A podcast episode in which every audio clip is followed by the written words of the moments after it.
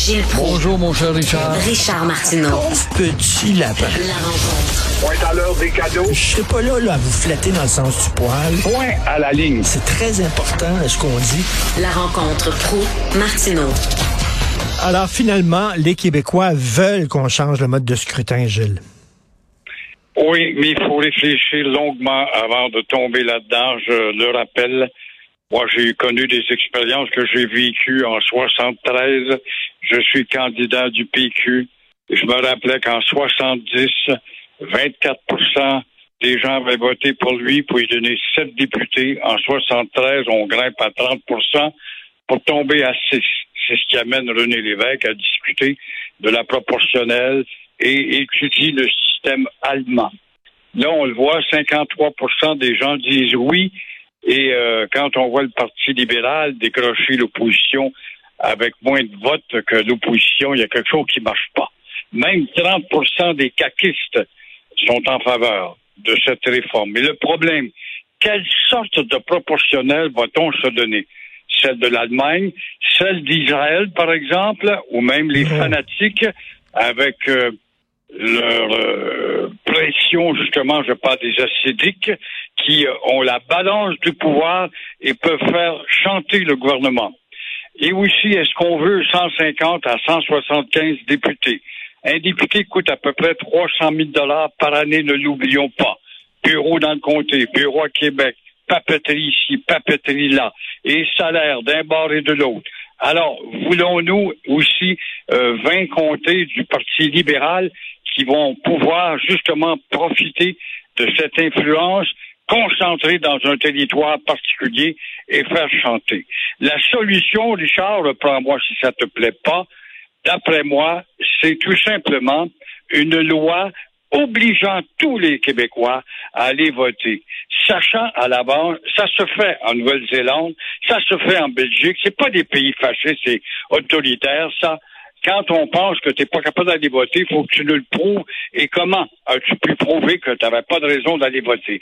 Résultat, ils ont des taux de participation de 80 à 85% Sachant dès le départ que les 125 comtés du Québec comptent à peu près 45 000 électeurs, voilà que le résultat serait beaucoup plus probable avec des participations à 80 ou 85 euh, cela dit, c'est pas la proportionnelle là, euh, euh, intégrale, pure, comme, comme en Israël, où ce serait effectivement le foutu bordel, mais c'est un mélange de notre ancien système et de la proportionnelle. Je suis pas sûr que les gens qui, qui ont répondu, Gilles, 53% des gens qui sont pour la réforme du mode de scrutin, je suis pas sûr qu'ils comprennent vraiment tout, tout, tout quand même. là c'est tellement complexe. C'est sûr que ce dont on parle, par exemple, dans des zones d'influence, ne serait-ce que de savoir que le Parti québécois a eu plus de 500 000 votes.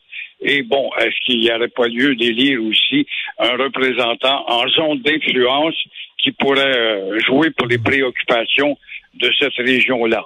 Mais ça m'apparaît bien complexe et ça va demander encore des discussions. La preuve, c'est que Legault, qui était insatisfait en 2014, en 2018 promet une réforme. Examinée que ça loupe, il ne l'a pas faite, même s'il y a 30% des caquistes qui seraient pour cette réforme-là. Mais euh, c'est pas demain la veille, quant à moi. Quant à moi. Alors, pendant la campagne électorale, Dominique Anglade a dit Regardez-moi bien aller. Regardez-moi bien aller. On l'a vu aller, puis on n'a pas été impressionné plus qu'il faut. Elle a dit qu'elle veut rester euh, à la chefferie euh, du euh, Parti libéral du Québec. elle va avoir un vote de confiance bientôt. Pas sûr qu'elle va rester. Oui, la justice, oh, c'est bien beau de dire je vous invite à partir, Madame Anglaise, mais elle partira pas. Elle peut tenir un an avant qu'elle-même décide d'aller justement en vote de confiance. Alors, ça le traîne un an. Pourquoi est-ce qu'elle traînerait un an? Tout simplement parce qu'il n'y a pas de gars ou de fille pour chausser ses bottines. Parce qu'on ne trouve pas la personnalité propre à rallier justement euh, les mentalités de cette formation qui en est une de statu quo. Alors on est loin de Robert Bourassa qui avait un parti libéral territorialement québécois qui avait pas peur aux Anglais Become Québécois, j'ai participé, vous ne serez jamais malmené. Tant qu'on est là, nous autres, il n'y a pas de doute. Mais on n'est pas rendu là, et je le voyais encore ce matin, je jasais avec des radios de province, Et il y a des vieux libéraux de l'époque de Robert Bourassa qui aimeraient bien se débarrasser de Dominique Anglade, qui disent qu'elle ne représente pas, elle n'a été que la prolongation de Couillard. Et c'est exact, c'est on ne peut plus exact. Elle a mis le manteau de Couillard, euh, rien d'autre. Mais va-t-il faire, va-t-elle faire face au vote de confiance? Elle peut tenir un an.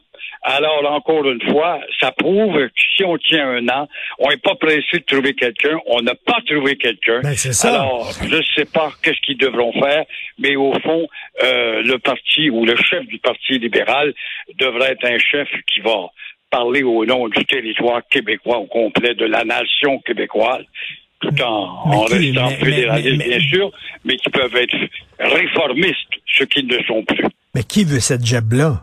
Le chef du Parti libéral. On dirait qu'ils se sont peinturés dans le coin, là. C'est rendu Oui. maintenant un parti qui a été kidnappé littéralement par la minorité anglophone. Puis euh, qui veut diriger ce parti-là?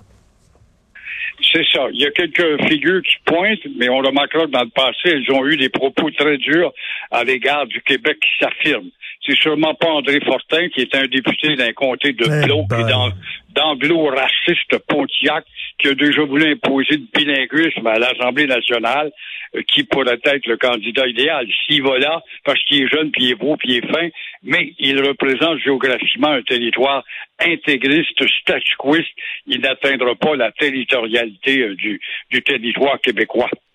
Tout à fait. Et euh, là, il y a un homme qui a été épinglé pour un meurtre qui a été commis il y a 22 ans.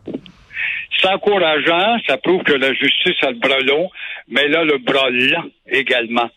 Et le bras lent, parce que, écoute, Marc-André euh, Grenon, euh, il vivait jusqu'à hier matin tout seul dans sa chambre à ruminer probablement ce qu'il a fait le 28 avril 2000 à Jonquière. Et un peu plus tard, à peine un peu plus tard, le 3 juillet, à Sainte-Foy, où il n'a pas réussi à éliminer la jeune fille, une étudiante de l'Université de Laval.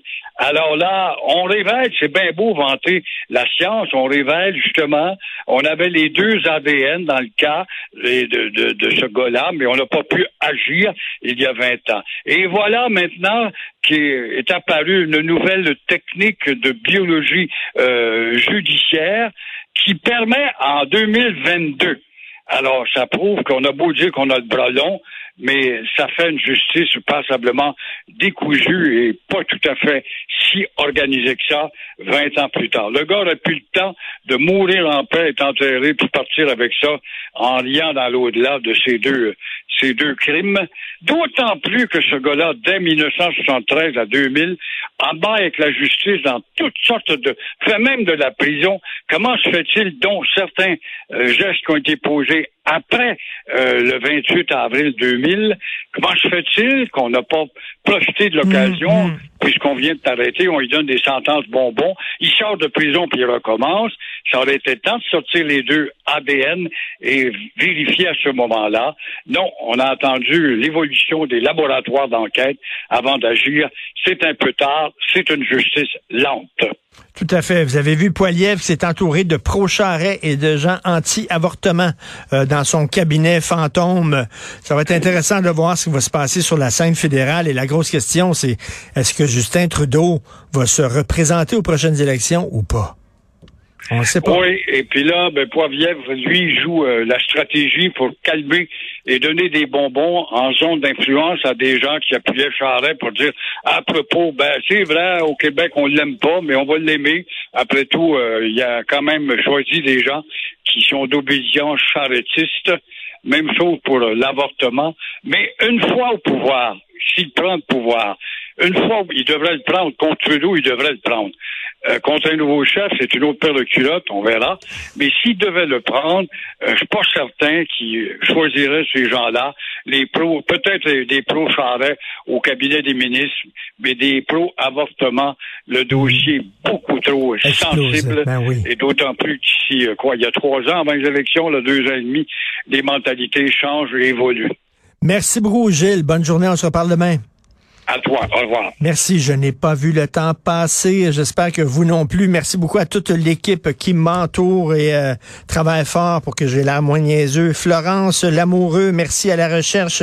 Euh, Cybelle Olivier, André Sylvain Latour, à la réalisation, à la régie, Philippe Séguin, pas l'ancien ministre français, mais notre Philippe Séguin et euh, Charlie Marchand. Merci beaucoup. Euh, C'est Benoît Dutrisac qui prend la relève dans une demi-heure. Il y a notre rencontre des deux vieux Chris. Passez une excellente journée. On se reparle demain, 8h30. Bonne journée.